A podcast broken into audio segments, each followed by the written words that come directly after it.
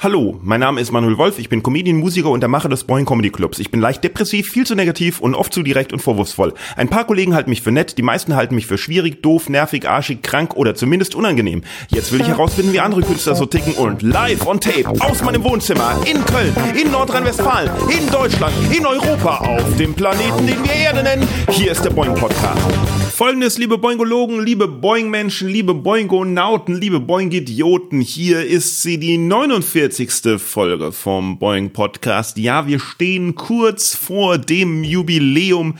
Ich weiß immer noch nicht, äh, was da ähm, stattfinden wird, was ich da geplant habe.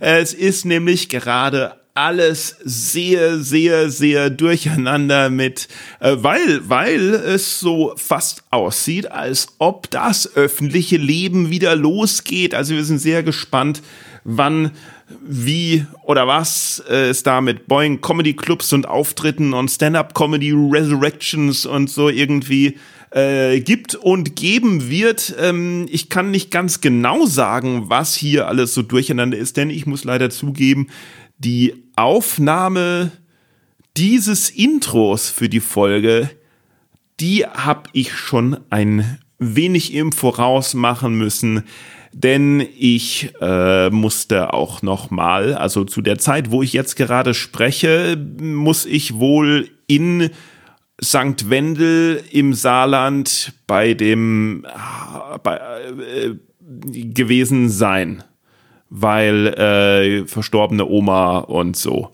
Ähm, das klingt jetzt richtig, richtig grausam.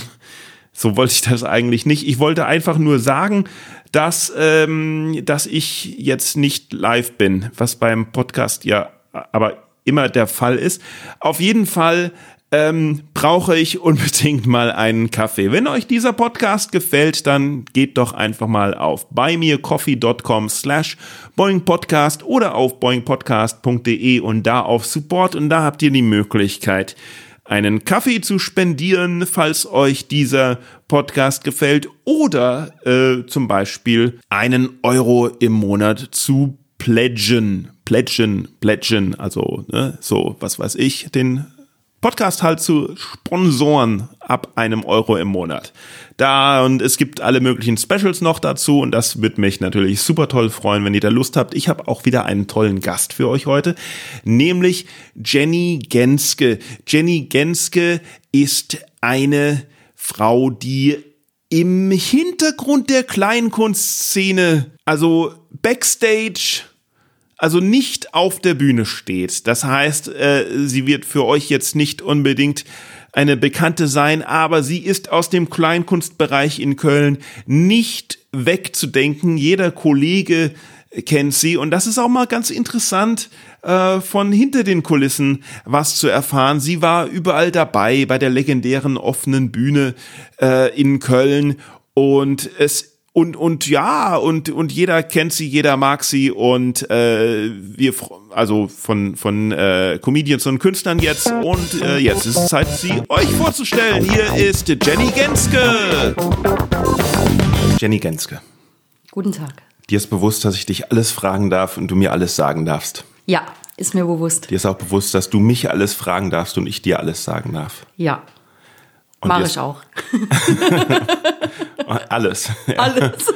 Und dir ist bewusst, dass alles, was aufgezeichnet wird, auch ausgestrahlt werden darf. Ja, ist mir Gut. bewusst. Datenschutz. So, du bist eine, eine legendäre Person hinter den Kulissen der Kölner Kleinkunstszene. Ähm, wenn du in irgendeiner Show siehst, äh, dann äh, fällt den Künstler, äh, wenn du in irgendeiner Show sitzt, dann fällt den Künstlern auf jeden Fall auf, äh, dass du drin bist, weil du mit äh, zwei Menschen aus Köln gemein hast, dass äh, dein äh, Lachen äh, sehr erkennbar ist, so dass sich hm. jeder Comedian schon gedacht hat, wenn es Wetten das noch gäbe, äh, dann würde ich wetten, aus einem, äh, aus, aus 100 verschiedenen Lachern äh, Jenny Genske rauszuhören oder so. Ja. Mhm, gibt noch den Dirk Gebhardt und äh, den anderen habe ich vergessen, aber ja. Ich kenne noch zwei. Ja, wen? Ja, Matthias Seeling und Winnie Rau. Die haben eine sehr gute Lache. Winnie Rau kenne ich jetzt nicht. Ähm, der hat früher das Köln Comedy Festival gemacht und war im Karneval auch oft unterwegs. Wenn das noch ist, das weiß ich jetzt nicht. Okay, ja. Äh, gut. Äh, Und du hast vor Corona eine ähm, Künstleragentur gehabt? Ja, ich habe die auch noch äh, immer am Laufen. Ah, okay. Wo, Aber halt, es schleicht so dahin, muss ich ehrlich gesagt zugeben. wo du Künstler hattest, die oder hast dann halt, die irgendwie halt eigen sind, wenn man das so sagen kann, die irgendwie was Unnormales haben oder so. Ist das der, der Gedanke oder? Ja, das ist der Gedanke. Also der Gedanke ist, eine Nischenabdeckung ähm, zu fördern, also Künstler, die halt skurril sind, Skurril, das war das genau, Wort. so Slapstick-Künstler, Mhm. die ähm, sofort von anderen Künstlern zu unterscheiden sind, die halt was sehr Eigenes haben, wo man sagen kann, dass kein anderer die so nachmachen könnte. Mhm. Es sei denn, das ist extra gewollt. Ne? Gut, aber das, also das, Ja. das, das, da geht ja jeder Künstler von sich aus aus, dass er äh, einmalig ist. Ja, aber wo das äh, jeder Laie, jeder, jeder 0815-Typ Mhm. das sofort selber herauserkennen könnte. Wie bist und selber selber hast du äh, äh, nicht auf Bühnen gestanden oder? Nein, also ich habe in meiner Laufbahn bei der offenen Bühne Köln ähm, natürlich einmal versucht zu moderieren, damals mit meiner Freundin Katja van Lier, das war damals im Zirkus- und Artistikzentrum in Köln-Riel. Die hatten auch eine offene Bühne-Show einmal im Monat. Ja, ja, Moment. Aber ach ja, ja, die, die kenne ich, die Show. Ja. Aber, aber also die offene Bühne Köln, das ist die ähm, langjährige, uralte Sonntag, jeden Sonntagsshow gewesen im Wohnzimmertheater. Genau, da habe ich ja angefangen. Da hast du angefangen, wie, mit was hast du In- da angefangen? mit ähm, bei einer Show zu arbeiten. Mhm. Also das bedeutet, ähm, die Kasse zu machen, die Zuschauerzahlen zu notieren, die äh, Kamera zu machen. Wir haben ja damals auch von den einzelnen Künstlern immer Aufnahmen gemacht. Erst auf Videokassette, Mhm. Genau, für, für zwei Euro. Ja, genau. Also zu meiner Zeit war schon Euro, weil ich bin ja erst 2003 gekommen. Ähm, genau. Für zwei Euro eine Videokassette oder halt DVD dann später. Gab's dann. Videokassette gab's noch. Ja, wir hatten Videokassetten, das war immer, oh Mann. VHS-Bänder, ach du meine, ach du meine Güte. Und wie Ja. bist du da, äh, also was hat dich dazu getrieben, da äh, hinzugehen?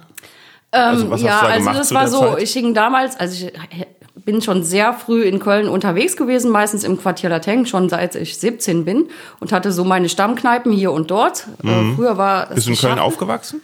Äh, in Frechen, Ah ja. genau. Und ähm, ich war früher in der Schachtel, immer auf der Zülpicher Straße. Dort hatte ich einen Kumpel, der dort aufgelegt hat, der DJ Rolf. Und der kannte die offene Bühne. Aber die meisten, die ich halt kannte, kannten die offene Bühne nicht. Der hat mich mal zum Geburtstag dorthin gezerrt. Das war im Februar und ähm, ich fand das so toll da, also weil ich diese Atmosphäre noch nie, ich hatte sowas noch nie vorher erlebt. Ich war so 21 oder so, ne? Und ähm, ja, dann habe ich mir diesen blauen, äh, weiß-blauen großen Flyer mitgenommen und da stand, dass die ehrenamtliche Mitarbeiter suchen. Und dann Also habe ich mich unbezahlte beim, Mitarbeiter so. genau, beim unglaublichen Heinz einfach so mal gemeldet, ohne irgendwie große Zukunftspläne oder so zu haben. Ne? Einfach so mal. Und ähm, ja, dann habe ich im März 2003 dann da angefangen. Also, okay, das, das heißt, äh, du hast vier, also mit äh, vier Jahre lang bist du dann von Frechen nach Köln, um Nee, halt da habe ich äh, schon ähm, um Moment. Party zu machen, hast du durch die Kneipen zu touren mit DJ Rolf und so jeden Tag Studenten und so studentisch feiern und Genau. dann und dann hat DJ Rolf gesagt, sag mal Jenny, du bist hier jeden Tag am Feiern, aber sonntags habe ich dich noch nie gesehen. Weißt du, da gibt's auch was. Da kann man auch was machen. Ja, aber zu dem Zeitpunkt habe ich schon in Köln gewohnt mit Ach so. 21. Da habe ich in Müngersdorf gewohnt. Ja. Was hast du denn, was, was hast du denn äh, äh, außer ehrenamtlich gemacht? Also beruflich ich gemacht? bin also gelernte Bürokauffrau. Damals Mhm. hier am Friesenplatz in der AKB-Bank habe ich angefangen. Habe drei, nee, zweieinhalb Jahre die Ausbildung gemacht und dann war ich dort noch ein Jahr festangestellt tätig, aber die Bank wurde halt aufgekauft und ist dann rüber nach Mönchengladbach. Und, Und da wolltest du nicht da mit. wollte ich nicht mit, vor allem in dem Alter und wo man am Friesenplatz so eine gute Stelle hatte. Ich war noch in der Bank, wo ich bei der offenen Bühne angefangen habe. Ja. Aber das war quasi in den Endzügen. Ja, aber das ist ja nur, das ist ja nur ein, ein Tag die Woche, die offene Bühne oder, oder Genau, das- genau, das ist richtig. Aber ich habe immer schon, weil ich wusste ja, dass die ähm, AKB-Bank umziehen wird und halt aufgekauft ist, ähm, wusste ich, dass ich halt mir irgendwas anderes suchen muss. Mhm. Und ich habe währenddessen schon halt immer mal wieder Promotion und Komparsenjobs und sowas gemacht. Und Ah ja, stimmt. Du hast Und, immer ähm, irgendwelche Promo-Geschenke, wenn du, wenn du irgendwo Genau. unterwegs bist. stimmt, ich habe das Wohnzimmertheater auch immer sehr beglückt mit Feuerzeugen oder Ja, irgendwelchen komischen äh, Sachen. Zigaretten hattest du immer und Ja. äh, jetzt, jetzt, wo Zigaretten nicht mehr so in sind, äh, Ja. äh, Flaschenöffner und Alles alles, ja, Mögliche. überall. Ich, ich, Und vor allem Schlüsselbänder, oh Gott. du hast bestimmt zu Hause so ein richtiges Lager, so Ja. für jeden, für jeden passenden. Anlass. Eine eigene Wohnung nur für Promotion-Material braucht. Echt? Ja, jetzt nicht mehr. Jetzt Nicht ist mehr? ja Also- fast alles verbraucht. Oh, ist ja Corona. Hast du, ja aber das mehr. hast du selber verbraucht jetzt alles. Ähm, so viel war nicht übrig, weil ich schon auch immer geschaut habe, Mhm. dass ich entweder was bei Geschenken dazulege oder so, das einfach dann weiter unter Freunden verteile. weil wer weiß, wie lange das da rumliegt. ja, eben. also- ja. Genau. Naja, also ich habe von dir nur einen Flaschenöffner gekriegt. Oh, Und eine, eine, eine, ähm, wie heißt äh, wie, Thermoskanne. Oh, also ein Becher, ne? Ja, genau. Ja, ja, die wurden auch oft verteilt, sowas. Damals auf Messen und so, ja, ja. Als es Messen noch gab, also Kongresse und sowas. Mhm. Ja. Ja, ähm, und wieso, was, was hat dich jetzt an äh, halt Comedy und sowas dann äh, fasziniert, interessiert? Ähm, das war eigentlich die Atmosphäre in dem Bereich. Also ähm, ich bin eigentlich schon sehr lange Comedy-Fan seit RTL Samstagnacht. ähm, das war meine Lieblingsserie. Mein Bruder und ich haben das immer geschaut. Und ich habe irgendwie gemerkt, dass die Atmosphäre gut sein muss. Also so. wann Ich habe mich damals schon mit 14 als Statist da beworben, aber nie eine Antwort erhalten. Als Statist bei RTL Samstagnacht? Ja. So für hinten in den Kulissen rumzustehen? Oder? um nur dabei zu sein. Mir ging es nur darum, um dabei zu sein. Die haben doch Live-Publikum gehabt, man doch so. Ja, die hatten live hat dir nicht gereicht. aber die hatten ja auch manchmal so Szenen, die draußen waren und sowas meinte ich halt Achso, eher. also ja. du möchtest nicht nur Publikum sein, du möchtest wichtiges Publikum sein. Genau, das ist mir immer lieber.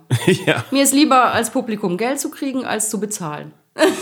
Das habe ich, das habe ich bei deutschen Fernsehsendungen eh nie verstanden, so mit, Ja. mit äh, Harald Schmidt Show und, und, und Stefan Raab und sowas, dass die tatsächlich für Studiopublikum Karten verkauft haben. Ja, das habe ich auch nicht ganz ich- verstanden.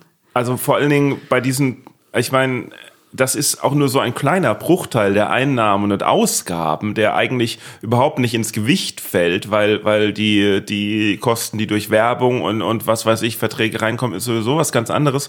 Und dann ist das doch, ob da jetzt, ob da jetzt 100 Leute sitzen, die 15 Euro gezahlt haben oder ob da 100 Leute sitzen, die nichts gezahlt haben, fällt da doch wirklich nicht ins Gewicht.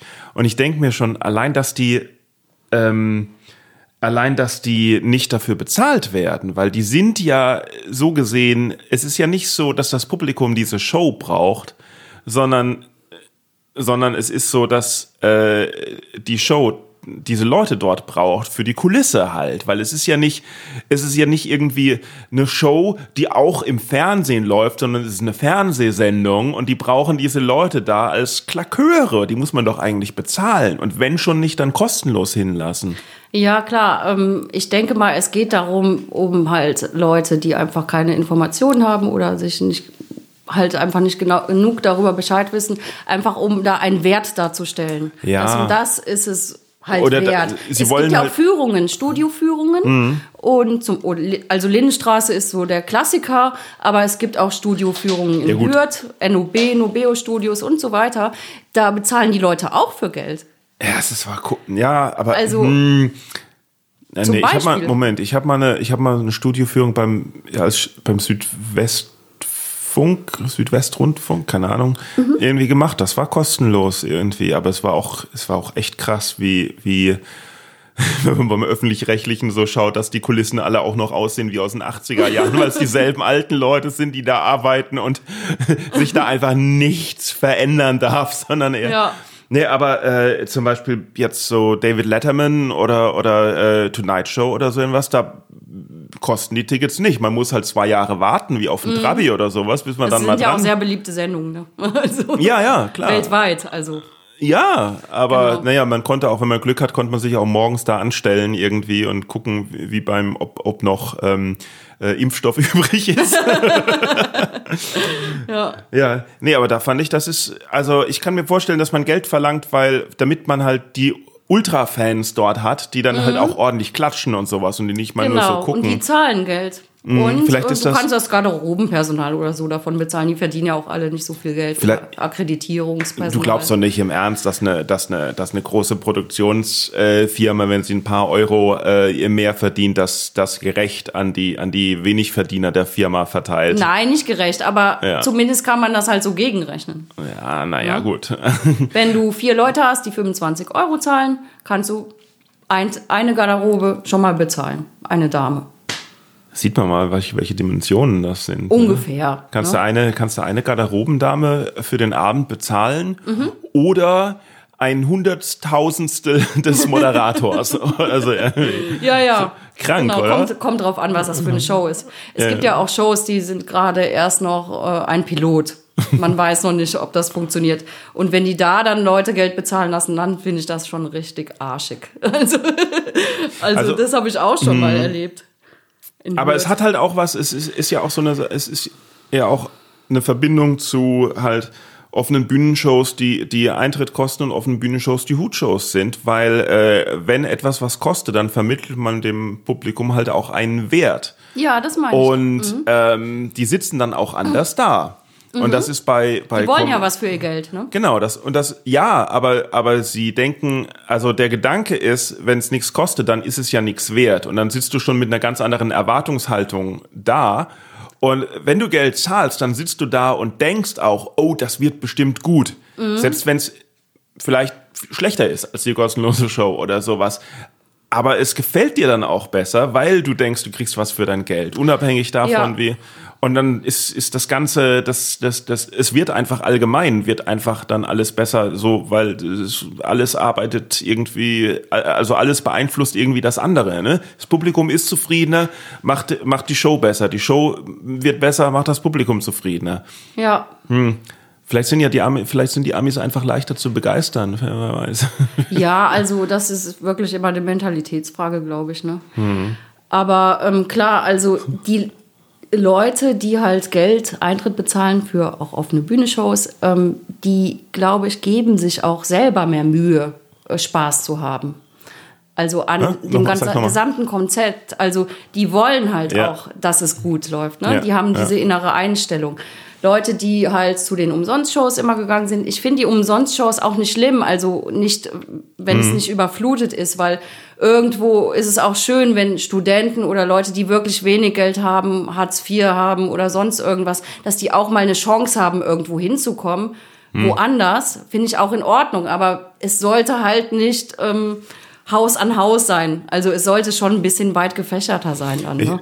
ich finde so die Idee äh, interessant von, wie es äh, Museen äh, gemacht haben, wie, wie es zum Beispiel das Museum in das, das Metropolitan Museum gemacht hat. Das heißt, ähm, es gibt einen Eintrittspreis, aber der ist, zahl so viel du willst. Von null bis was weiß ich. Und dann haben sie hinten dran geschrieben, empfohlener Preis. 6,83 Dollar oder sowas. Und man denkt so, hä, wieso empfohlener Preis 6,83 Dollar? Und niemand geht dahin und sagt, ich gehe jetzt kostenlos rein, sondern alle sagen und zahlen auch nicht 6,83 Dollar oder niemand geht hin und sagt, hier hast du fünf. Ich weiß, es ist ein bisschen weniger, sondern alle zahlen natürlich mindestens 7 Dollar, Sieben Dollar, eher ja. sogar 10. Ja. Obwohl, und, und es kommt mehr bei rum, obwohl die Leute denken, ich könnte ja zahlen, was ich will. Die Idee finde ich irgendwie ganz, ganz, ganz cool. Ja, so, das ist so ein Appell an das Unterbewusstsein, Mhm. an das schlechte Gewissen äh, des Publikums. also das machen viele. Ähm, also Ich habe ja schon früh zum Beispiel begonnen, Kleidertauschveranstaltungen zu machen. Mache ich auch schon seit 21 Jahren und immer mehr ähm, Zentren oder Gemeinschaften äh, machen Kleidertauschveranstaltungen und die machen genau dasselbe Konzept. Mm. Die sagen, du kannst hier was spenden, ne? Mm. Und dann führen die auch vor in Flyern, wo sie die restliche Kleidung und so weiter ähm, hinbringen werden mhm. und so weiter, was daraus halt entsteht. Also das ist alles quasi wirkt es so, dass es ehrenamtlich ist, aber letztendlich zahlt man mindestens immer fünf Euro. Ja. Wenn es einem gefallen hat und man länger da war, zahlt man zehn Euro oder 15 Euro, weil man das Konzept an sich toll findet, wenn man da ist. Mhm. Und äh, auch das drumherum, was so angeboten wird, Musik, Cafés und so weiter. Und ähm, da ist es halt so, dass halt der Gedanke der Nachhaltigkeit noch äh, eine Rolle spielt. Die, erstmal ist dieser Appell da, du kannst was zahlen, musst aber nicht. Wenn du kein Geld hast, ist es auch nicht schlimm. Mhm. Ähm, aber trotzdem hat man ein schlechtes Gewissen, wenn man dann mit einer vollen Tüte rausgeht und nichts bezahlt mhm. hat. Aber andererseits ist man auch auf einer Veranstaltung, wo man sich selber zeigen kann und zeigen kann, hier, das habe ich mitgebracht, ich tue was für die Nachhaltigkeit. Man zeigt dadurch ja immer also im noch Prinzip, mehr. Äh, Im Prinzip ist das, also man, man kann da hingehen und mhm. äh, Kleider abgeben und mhm. auch Kleider mitnehmen. Genau. So, wie ist man immer will, zu empfehlen, auch immer was mitzubringen, weil irgendwann äh, bei mir staut sich alles immer an Klamotten. also es ist jetzt kein direkter Kleidertausch, also das heißt, du, du, du Nein, nicht du, von eins zu eins. Nein, nicht, nein. Ah, ja. Es wird so sortiert. Ah, ja. Es gibt Abgabestellen bei großen Sachen, mhm. aber ähm, bei kleinen Zentren, wo es nur in einem Café stattfindet, kannst du die Sachen auch selber hinlegen. Mhm. Also da kommen die Hosen hin, da kommen die Röcke hin. Ne? Also so ein bisschen wie diese Bücherschränke, die öffentlichen Bücherschränke. Ja, nur das ist halt quasi eher so ein Event-Charakter. Ja, ja, klar, schon. Genau, schon klar, genau, ja. genau. Hm. Ich, ich überlege, ähm, also ich weiß ja jetzt, wenn es zum Beispiel jetzt nach, äh, wenn es jetzt irgendwann wieder losgeht mit Shows, weiß ich jetzt auch nicht, was ich an Eintrittspreis oder sowas ansetzen soll, ne? Mhm. weil steigen die Preise, sind die Leute jetzt bereit, mehr auszugeben oder weniger oder wie oder was? Und dann bin ich auch halt immer so am überlegen, wenn also dass eine Eintrittskarte für jeden dasselbe kostet finde ich ja eventuell auch nicht richtig. Ne? Also mhm. gut, es gibt vielleicht ermäßigt so irgendwie, dass dann, dass dann ein Student zwei Euro weniger zahlt. Mhm. Aber jetzt mal ehrlich, so ein halt ein, ein armer Student, der auch ein bisschen Kultur machen will, oder irgendjemand, der dann mit dem Porsche oder Ferrari losfährt, äh, herfährt, finde ich, sollte der Eintrittspreis eigentlich nicht zwei Euro Unterschied sein, sondern vielleicht eher 200 Euro Unterschied. Mm. weißt du, wenn, warum sollte, warum sollte ein Multimillionär das Recht haben, eine Comedy Show für einen weniger als vierstelligen Betrag zu sehen? so. Ja, verstehe. Mhm. Diesen Gedanken. Ja. Das verstehe ich schon. Ähm, andererseits, du musst ja auch mal überlegen, warum ist der Multimillionär? Also derjenige. Ich sag dir, warum er Multimillionär ist, weil, weil er Comedy-Shows für 10 Euro sehen durfte, obwohl er Multimillionär ist. Weißt du? Das ja. könnte man ja ein bisschen ausgleichen. Wenn er doch wenigstens dann, wenn er doch wenigstens den, oder, oder er kauft halt ein paar Tickets für die Studenten oder sowas, damit die dann so ein bisschen ja, du kannst das ja reinkommen bei den Shows auf der Internetseite und auch auf dem mhm. Ticket äh, schreiben, Multimillionäre können hier noch was spenden. Ja, um also wenn ich aber. Halten. Oder ein, das übliche Schwein aufstellen. Nee, Oder nee, nochmal nee, einen Hinweis äh, in, vor an, der Pause An Multimillionäre, geben. liebe Multimillionäre, falls ihr gerade im Publikum sitzt. es ist ja so, wenn man macht, wenn man macht, äh, zahl so viel du willst, dann sind es ja nicht, dann sind es ja nicht die Reichen, die, die dann die teuren Tickets kaufen. Das sind ja, die, die kaufen dann ja erst recht die günstigen Tickets. Ja, sonst wären sie ja auch nicht reich.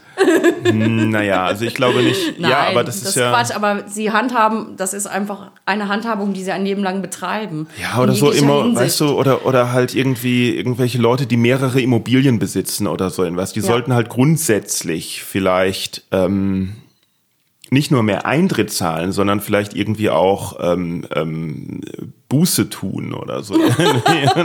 ja, aber wie willst du das kontrollieren? ich finde, ich, ja, wie sollte man das kontrollieren? Ich finde, man sollte, ich, ich finde, ich finde, Leute sollten in Zukunft, äh, äh, bevor sie in eine Show reingelassen werden, ähm, ein äh, von, von irgendeiner Aufsichtsperson, die dann natürlich auch bezahlt werden muss, ähm, interviewt werden und auch durchleuchtet werden, was Social Media Aktivitäten und äh, Kontobewegungen angeht. Und dann entscheidet man, darfst du hier rein oder darfst du hier nicht rein. Wenn ich dann, wenn man dann irgendwo sieht, so okay, mal AfD geliked oder irgendwie war auf Ja, einer Schwurbler-Demo oder so irgendwas, dann kommst du hier einfach nicht rein. Dann Ja, das wird du, in Zukunft eh so sein, KI. Also künstliche Intelligenz. Ach Du so. wirst irgendwann so Kontaktlinsen haben und dann siehst du neben Ja. demjenigen ein Hologramm und dann siehst du, was der für Bewertungen hat. Ja, wobei ihr, da, äh, zu dem Zeitpunkt sind dann aber auch die Roboter die besseren Comedians und da braucht es uns Comedians dann auch nicht mehr. Ja, das. Du musst aber trotzdem den Weg dorthin Mhm. vorbereiten. Und wer weiß, wie lange wir leben bis dahin. Ne? Muss ja auch mal bedenken. Du meinst, wir leben immer länger? Ich weiß nicht, noch ein, zwei Virusse oder so, ich bin mir da nicht so sicher. Aber das ist trotzdem eine gute Idee mit dem Fragebogen Ja. und auch mit der Kontrolle, weil er kann, muss ja sowieso erstmal diesen Test machen, den Corona-Test, ne? Und in der Zeit, wo der ausgewertet wird, kannst du ja quasi das so als ähm, Beschäftigung für ihn sehen, dass er halt dann den Fragebogen ausfüllt. Mhm. Und dann machst du noch so eine Kontrolle auf dem sein Handy, guckst drauf, ob das auch stimmt. Ja, oder- bei, oder- bei Facebook oder bei Twitter, je nachdem, wo der gerade drauf ist. Oder man stellt so ein paar, paar ähm, so, so, so ein paar stationäre Bikes hin, äh, Mhm. wo, die, wo die in der Zeit radeln müssen, um ein bisschen äh, Stromenergie zu erzeugen. Ja, das ist auch gut. Ähm, Ich glaube, du hast auch Black Mirror. Danach sind sie, weiß ich nicht, aber danach sind sie dann auch durstiger und konsumieren dann auch mehr in Ja, der Bar. das stimmt. ist, ja. Das ist wie mit dem Salzgebäck im Bistro vorher reichen, ne? So von Genau. Erstmal Brot mit Salz, ne? Schön viel Salz, damit du viel Genau. zu trinken Ja. bestellst. Ja. ist ein guter Trick, ja. Ja, finde ich auch. Und, Ja. und dann sollte man noch, weißt du, das, weil, weil jetzt irgendwann wird es wieder Shows sein, dann stehe ich da auf der Bühne und dann schaue ich ins Publikum und dann sehe ich, äh, ein paar von diesen Leuten sind mit Schuld dran, Ja. dass ich jetzt erst und nicht ein paar Monate früher schon wieder auf der Bühne stehen darf. Und da weiß ich nicht, da kann ich doch nicht zu denen nett und lustig sein, weißt du? Ja, ja, und dann, du musst deinen Frust natürlich irgendwo ja, auslassen irgendwo auch. schon. Und dann sind da noch ein paar andere, die, die halt, um Geld zu sparen, ähm, ähm, sich die Getränke nicht in der Location kaufen, sondern vorher irgendwie am Kiosk Das ist geholt ja wie haben. in der pubertären Phase einst. Ja.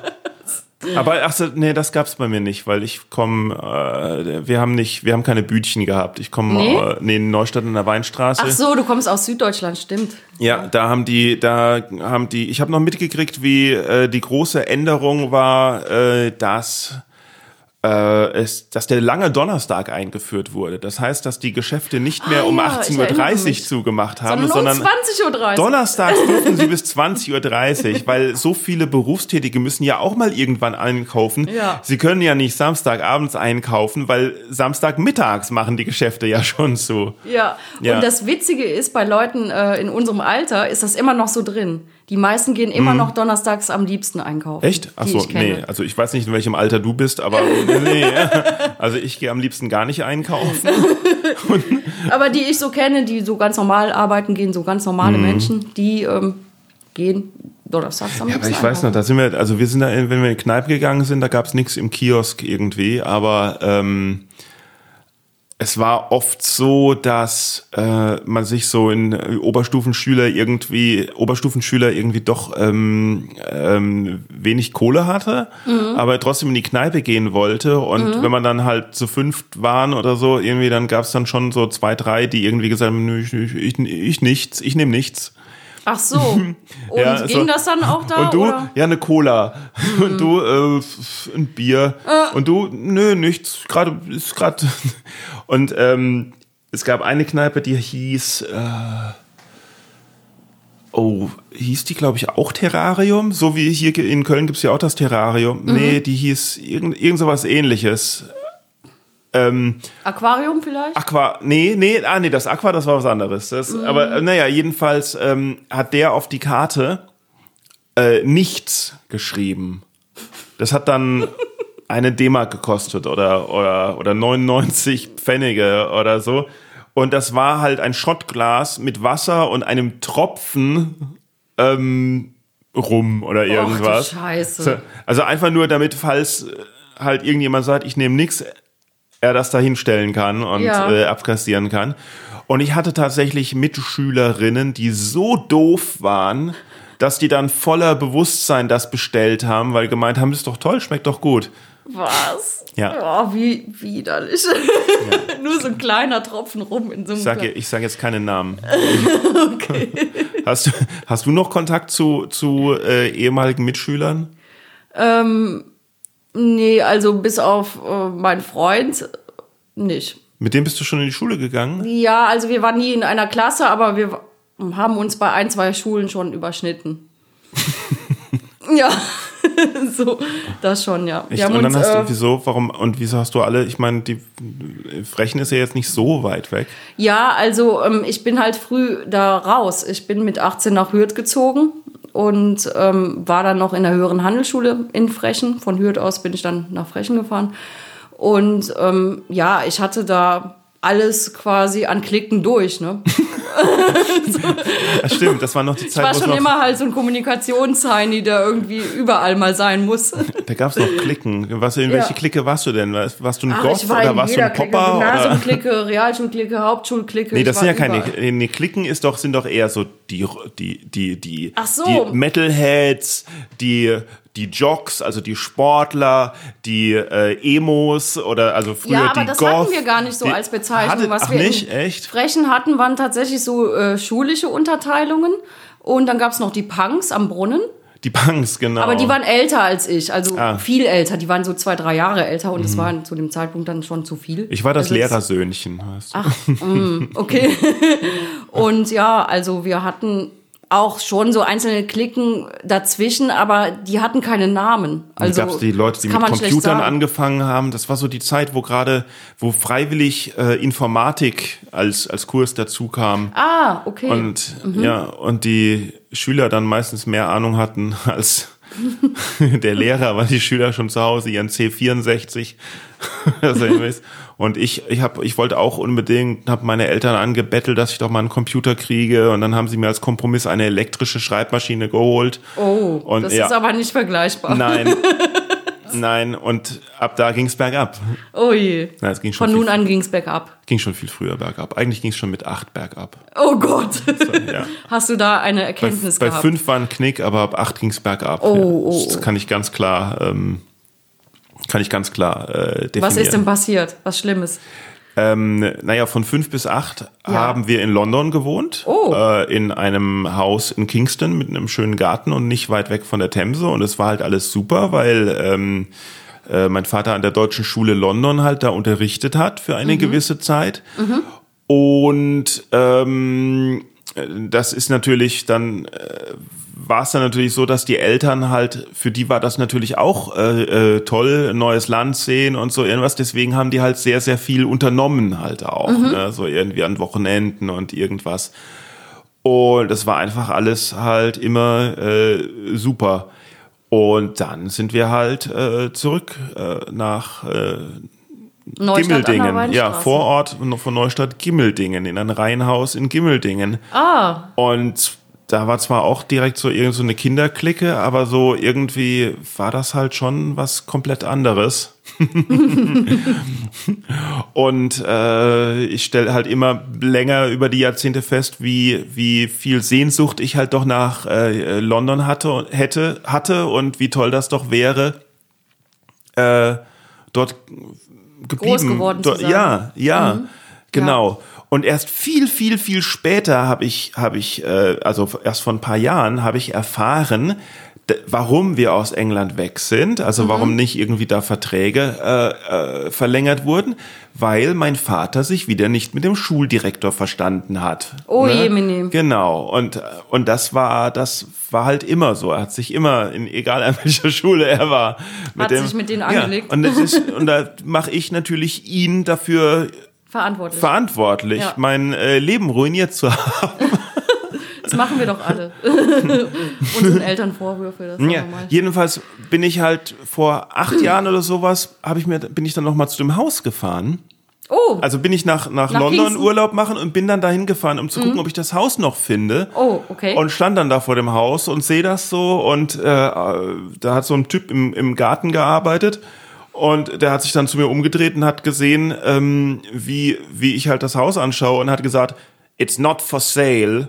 Oh, und hast du dann geweint so ein dann, bisschen? nee, ich habe gesagt, ich habe, nee, nee, no, no, I used to live here. Oh. Und dann haben wir, hat der, hat, haben, haben dass das der Typ war, der von meinem Vater das Haus gekauft hat, dann, Ja, als wir weg sind. Also und Also und lebt da er da schon lange? Mhm. Ja, genau. Äh, 30 Jahre hat er da schon gelebt ähm, und hat mich auch reingelassen und mich mal rumgezeigt, äh, mir mal rumgezeigt und so irgendwas. Äh, es war war richtig schön. Aber der hat natürlich das Geschäft seines Lebens gemacht, weil zu der Zeit, wo wir da in London gewohnt haben, äh, war Kingston noch eine Gegend, die man sich irgendwie halt Leisten konnte. leisten konnte. Also war jetzt keine schlechte Gegend, aber es war jetzt auch nicht die teuerste Gegend. Äh, und äh, das, genau, der, mein, mein Vater hat das Haus halt irgendwie gekauft oder sowas oder sowas mit Kredit und danach dann halt wieder verkauft, weil das im Endeffekt günstiger war, weil so hat er drei Jahre lang halt eigentlich nichts bezahlt, schätze ich mal. Ja, ne? okay. mhm. Aber in den 30 Jahren ist die Wertsteigerung so sehr geworden, das Haus kannst du dir jetzt nicht mehr, kannst du dir jetzt nicht mehr kaufen. Das ist, glaube ich, die zweiteuerste Gegend in London jetzt Wow. oder so irgendwas. Also richtig heftig, ja. Wahnsinn. Ja, also die, der Traum, das Haus wieder zu kaufen, äh, kann ich, glaube ich, aufgeben. Hast du denn vor, überhaupt Eigentum zu kaufen? Klar, wenn ich Geld habe, was, was willst du sonst machen, wenn du Geld hast? Ja, das ist die sinnvollste Möglichkeit, ne, für seine Rente zu sorgen.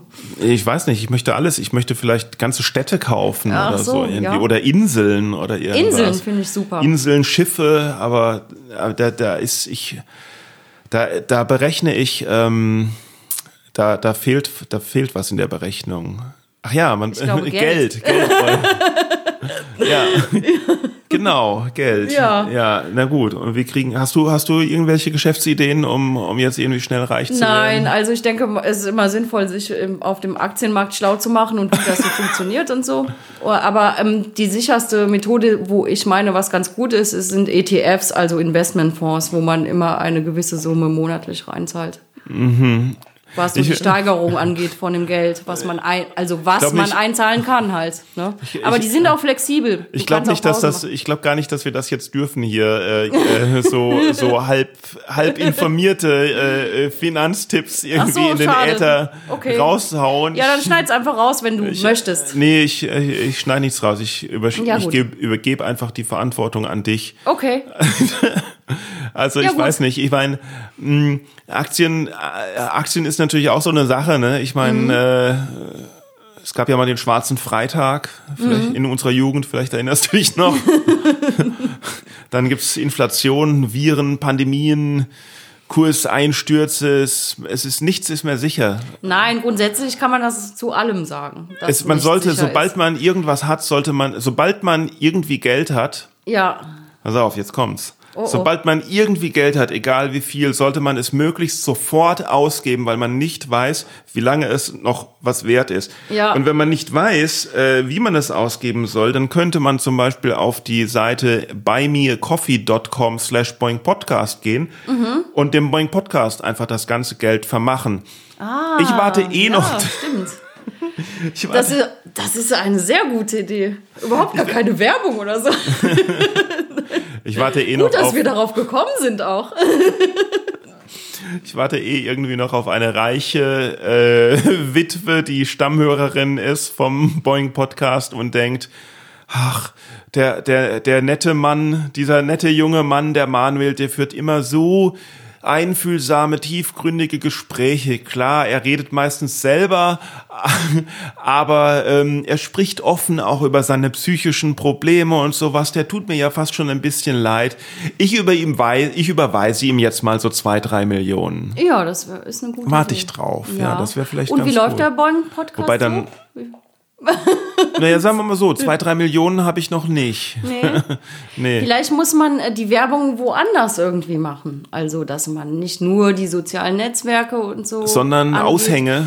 Sondern vielleicht auch, vielleicht. Bei Kleidertauschmärkten Marien, vielleicht? Ja, nein, nein. Ich- das ich- ist. Äh, doch. Kleidertausch hat überhaupt nichts damit zu tun. Natürlich, und zwar, und zwar ins, ins, ins, ins Waschschild. Feld. Doch, ins, ins Schild, wo, wo, die Wasch, äh, wo die Waschanleitung steht, da, da tue ich sowas da dran kleben. Vielleicht machst du einfach mal eine Podcast. Guerilla-Promotion in Marienburg. Warum in der Marienburg? Ja, weil Ach, da da die reichen reiche Alten. Leute. Ach so. Ne?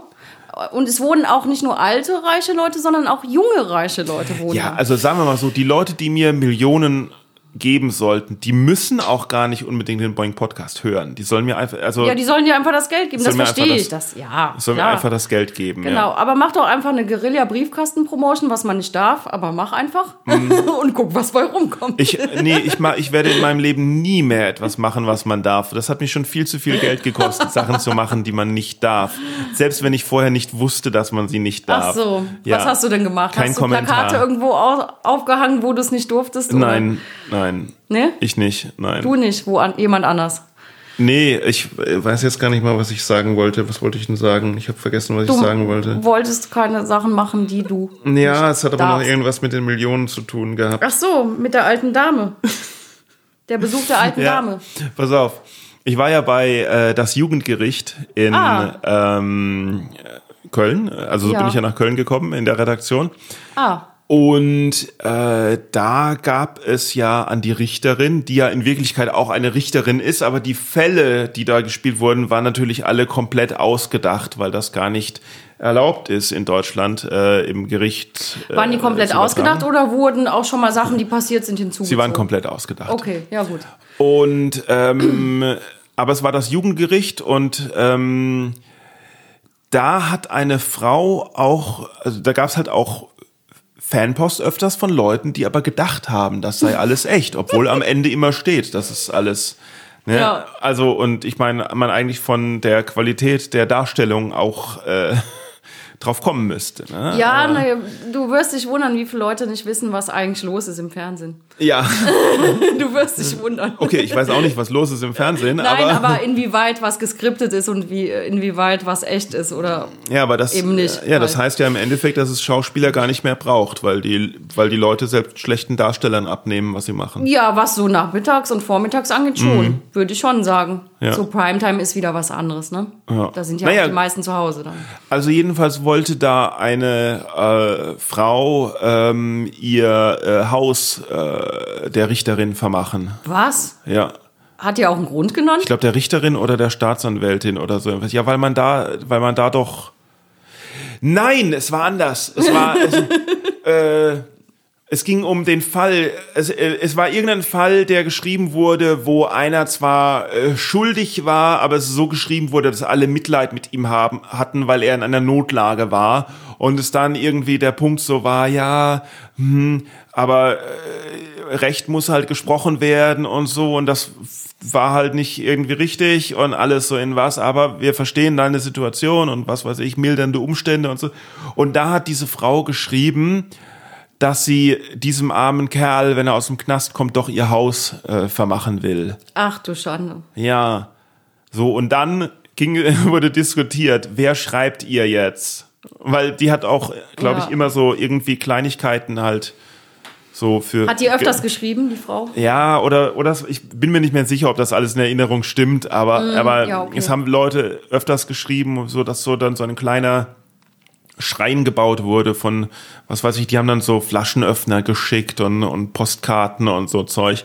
Also Promotion-Material. Promotion-Material, so viel, weil das, weil das, weil diese Sendung ihnen so viel wert war. Unfassbar. Naja, und irgendjemand musste sich dann halt äh, zusammenreißen und dieser Frau einen Brief schreiben, in der möglichst schonend beigebracht wird, dass es halt sich nicht um äh, Reality, sondern um Fiktion handelt. Ja. Und wir haben halt Angst, schon Angst gehabt, dass äh, das halt eine, einen gewissen Grad an Enttäuschung hervorruft, der äh, dann zu einer äh, äh, verrückten äh, Stalkerin oder sowas Ja. führt oder sowas. Also wir haben dann schon ein bisschen Angst gehabt. Oh Gott. Ja, das äh, ist auch äh, witzig, dass das irgendwie, das ist ja Fiktion, aber es nennt sich Reality TV, ne? ja. Also, Es ist schon ein bisschen komisch. Also Ja. gut, die, Gerichtsse die Gerichtssendung gibt's ja jetzt irgendwie gar nicht mehr. ja, nachts so. laufen die noch irgendwo, Ja? glaube ich, auf irgendeinem Sender, der so alte Sachen zeigt. Aber nachts. es hat sich, es, also es hat sich ja so entwickelt gehabt, dass es halt diese Nachmittags-Talkshows erst gab, was aus den Ach so, USA Ilona rüber, Christen und Co. Ne? und Hans Meiser und so. Genau, was Ja. aus den, auch aus den USA rüberkam. Und diese Gerichtssendungen fingen auch in Amerika an. Und ähm, da war es dann so, dass äh, in den USA äh, die halt vereinbaren durften, dass das echte Fälle sind und irgendwas und das Urteil muss halt akzeptiert werden oder was weiß ich und da gab's halt es gab es gab erfundene, es gab aber halt auch echte so und dann sollte das nach Deutschland kommen und ich weiß nicht, ich glaube, es war Barbara Salesch, wo das angefangen hat. Hm, Die rothaarige nette alte Ja. Richterin. Ja. Und die haben das so gemacht, also äh, da hieß es, okay, es darf nicht, es darf nicht, äh, dürfen keine echten Fälle sein, aber man könnte zum Beispiel ein, eine Art Schiedsgericht machen.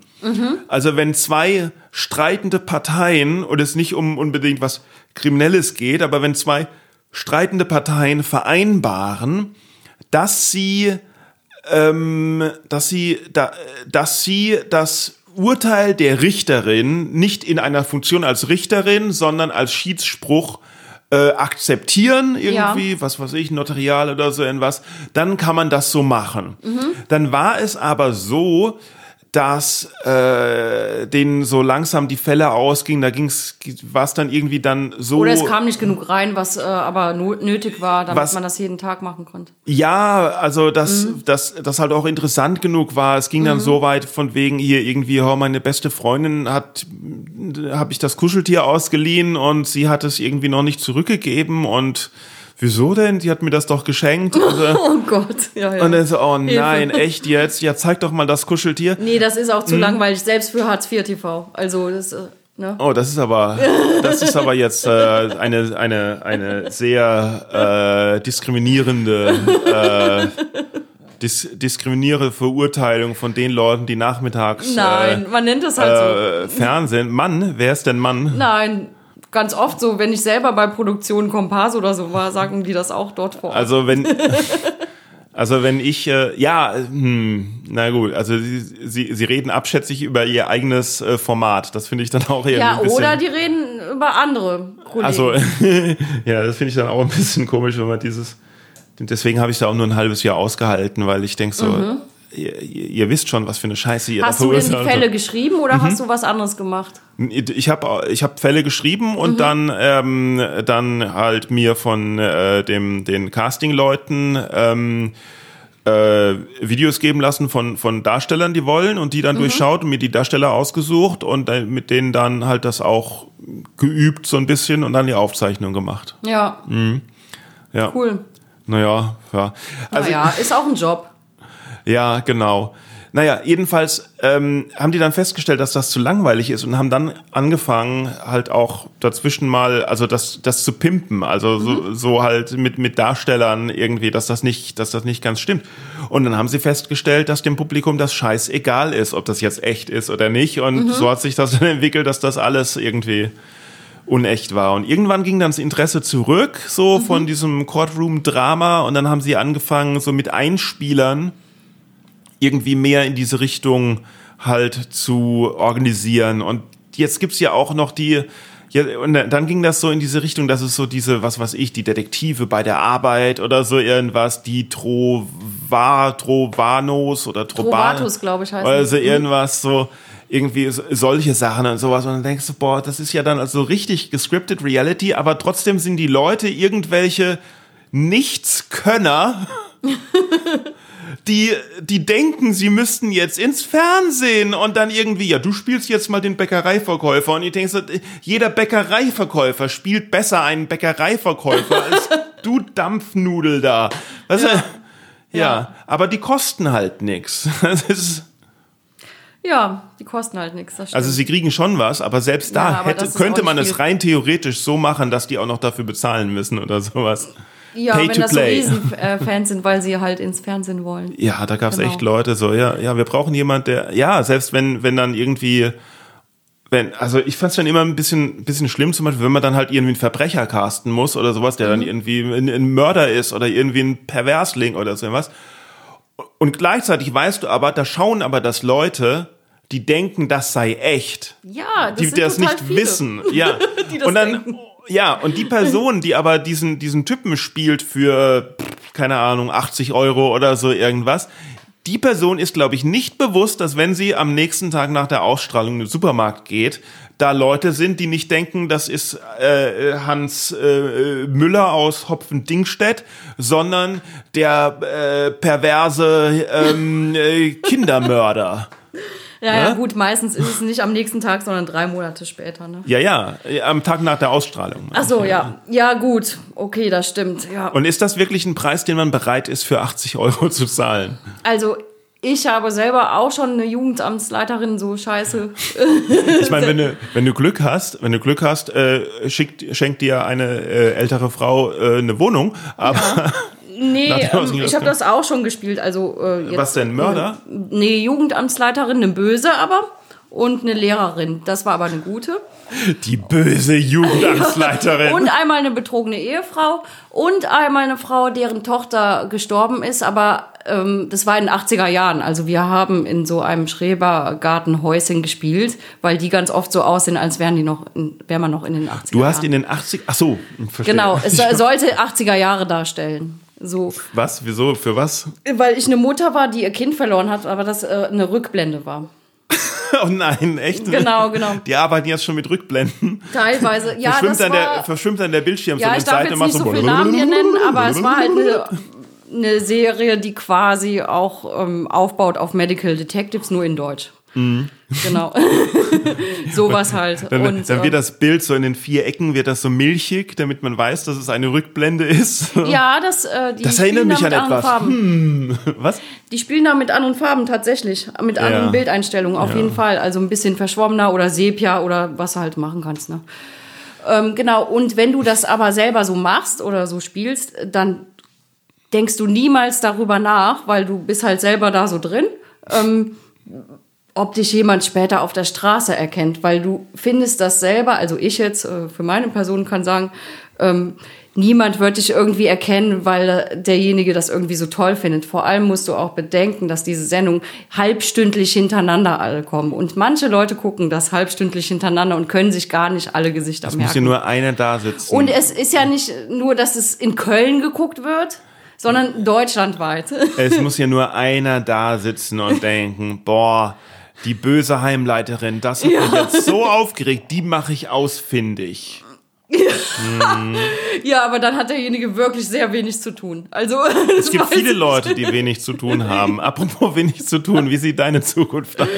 Ja, also im Moment, ähm, ich habe blöderweise ähm, war das ein schlechter Zeitpunkt, aber ich habe letztes Jahr einen neuen Künstler angenommen, Anfang März.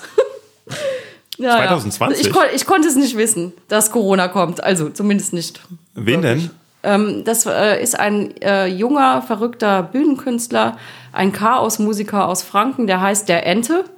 Der war hier auch schon mal bei dem Applauspreis und hat, glaube ich, den zweiten oder dritten Platz damals gemacht. Mhm. Und ist Bayerns bester Soundakrobat. Und ja, den hatte ich halt aufgenommen, weil der Bayerns halt bester Sound, Bayerns Sound- einziger und bester Soundakrobat. 2018. 2018. Achso, 2019 kam ein anderer Soundakrobat. Ich Ja, es wird nicht, dass Meisterschaften der Soundakrobat Anscheinend. Antenne Bayern macht das. Ante Antenne Bayern macht diesen Preis. Also Okay. Und äh, im GOP Varieté München Mhm. wird das gemacht. Genau. Und ähm, den habe ich dann aufgenommen und ich bin halt total begeistert von dem, was er halt macht, weil er bastelt aus allem irgendwie Musikinstrumente. Jeden Sonntag stellt er das in den sozialen Netzwerken vor und äh, kann aus allem Möglichen was zaubern und deswegen fasziniert mich das auch. Also und ich möchte so, so halt, ein dass bisschen er wie halt Michi Machner, oder? ja, aber schon noch ein bisschen verrückter. Natürlich. Genau. Und äh, sehr agil auch, sehr freundlich, Ja. sehr offen, sehr warmherzig kommt darüber. Und ja, ich hoffe, dass irgendwann dann auch er mehr Termine Ein reinbekommt. freundlicher, warmherziger, offener Künstler, das kann ich nicht. das, das gibt's nicht. Ja, genau. Also ähm, im Moment konzentriere ich mich auch wirklich nur auf ihn, weil die anderen beiden, also Christian macht im Moment äh, Mhm. gerade nichts und ähm, Bürger from the Hell war es auch ein bisschen leid mit dem Touren und dann vor nicht so Oh. vielen Leuten spielen können und so. Das war halt auch immer sehr mühsam. Deswegen machen wir da auch gerade eine kurze Pause. Und ja, Und ich konzentriere mich jetzt gerade auf einen Teilzeitjob. Ich suche eigentlich nur einen Dreitages Teilzeit-Bürojob irgendwie im Backoffice irgendwo. Ich suche in einen. Eintagsjob, aber er sollte bezahlen wie ein Siebentagesjob. Ah, ja. Wo guckst du denn? ich gucke nicht, ich lasse mich. äh, Ich gucke nicht, ich lasse Du mich guckst gar finden. nicht. Ich, ich lasse mich finden. Ich schreibe Irgendwann. manchmal 20 Bewerbungen im Monat. Nein, ich schreibe keine Bewerbung, ich warte einfach auf die Millionen. okay, Ach, du meinst, es fällt vom Himmel. Vielleicht, man weiß es nicht. Man Naja, kann wenn ja wir nie irgendwann wissen. nicht mehr überbevölkert sind, ist es möglich. Das Geld vom Himmel fällt. ja, dass, äh, dass man vielleicht dann äh, ein komplett anderes System hat. Ich möchte da gar nicht drüber nachdenken. Ich möchte einfach äh, ähm, Geld haben. Ähm, das klingt auch blöd. Nein, ähm, ich möchte einfach, äh, dass wieder alles so war wie früher. Ja, ich weiß nicht. Das braucht noch ein paar Jährchen, glaube ich. Oh Gott, okay, dann auf die nächsten. Also ich würde mich eher darauf konzentrieren, was so die Zukunft jetzt Sag doch was ist. Positives zum Schluss. Verdammt nochmal. Also ja, aber man muss ja halt realistisch bleiben. Nein, muss man, Man kann ja nicht. man kann auch träumen. Man kann immer sein Leben verändern, Ich egal in das welchem alles Alter. raus. Ich, ah, sehr gut, sehr gut. Genau. Egal in irgendwann, welchem Alter. Also du kannst immer was Neues machen. Genau, du irgendwann es halt werde ich, machen. irgendwann Ja? werde ich Lynn Ruth Miller hier äh, mal einladen, die mit 70 Jahren angefangen hat, Stand-up-Comedy zu machen. Ja, großartig. Das ist, das ist großartig. Also danke, Super Geschichte. danke, dass du da warst. Ja, Äh, gerne, gerne.